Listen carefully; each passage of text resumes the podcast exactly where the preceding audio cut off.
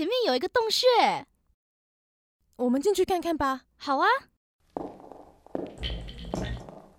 好黑啊！这里面有什么吗？哎，你看岩壁上面，这些是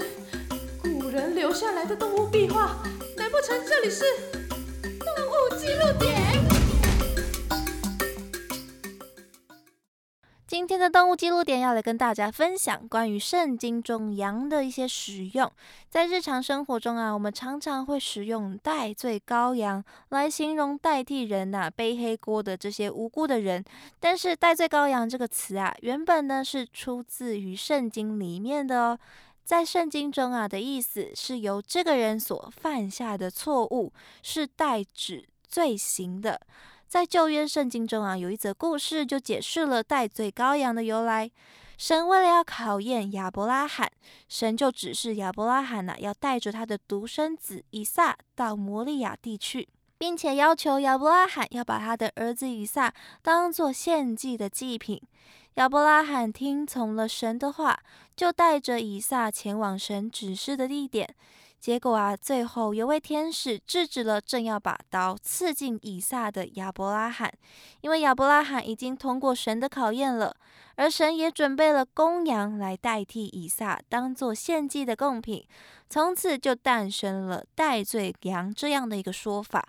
此后，在赎罪日的仪式，还有一些要祭拜的场合当中，百姓也都会献上两只公山羊当做祭品。他们把山羊看作是以色列人的罪孽一样，这两只山羊啊，就代表着信徒的罪过本身。直到了现在，“代罪羔羊”这个词汇啊，才慢慢的演变成由另外一个无辜的人代替罪过的人受到惩罚这样的意思。但其实感觉呢，也是羊啊在代替罪。人被献祭，就有一种以前是羊代替人承受罪孽，到现在呢是人代替人背黑锅的一种感觉。所以现在我们的这个衍生用法的意义是解释的非常到位的哦。而羊除了是代罪羔羊，是主要的献祭贡品之外呢，羊也是当时的人赖以为生的动物，不但呢是他们的饮食、衣服制作的原料来源。不管是绵羊还是山羊，羊也是他们计算财产的一个对象，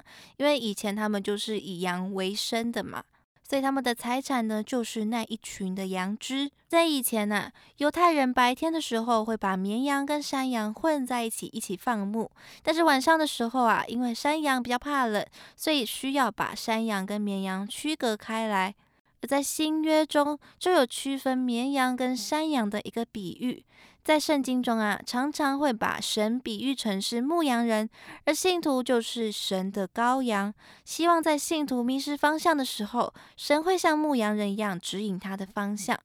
猫猫我啊的家人呢，就有信基督教的这个信仰，所以对于神是牧羊人的说法，也是稍微的有一点的认知。以前跟着一起祷告的时候啊，就会自称自己是耶稣基督的小羔羊，希望神能够指引前进的方向，像这样的方式呢，来呼求主名。而在圣经中的最后的审判的故事里面，神也会像是牧羊人一样，区分羊群里面的绵羊跟山羊。神把他的子民啊都召集起来，就像是要区分绵羊跟山羊一样，把人啊分成了左右两边。温顺善良的绵羊，也就是好人，就会被分到右边，受到神的祝福；而脾气暴躁的山羊，山羊代指的呢，就是做错事的坏人，这些坏人啊，就会被分到左边，受到惩罚。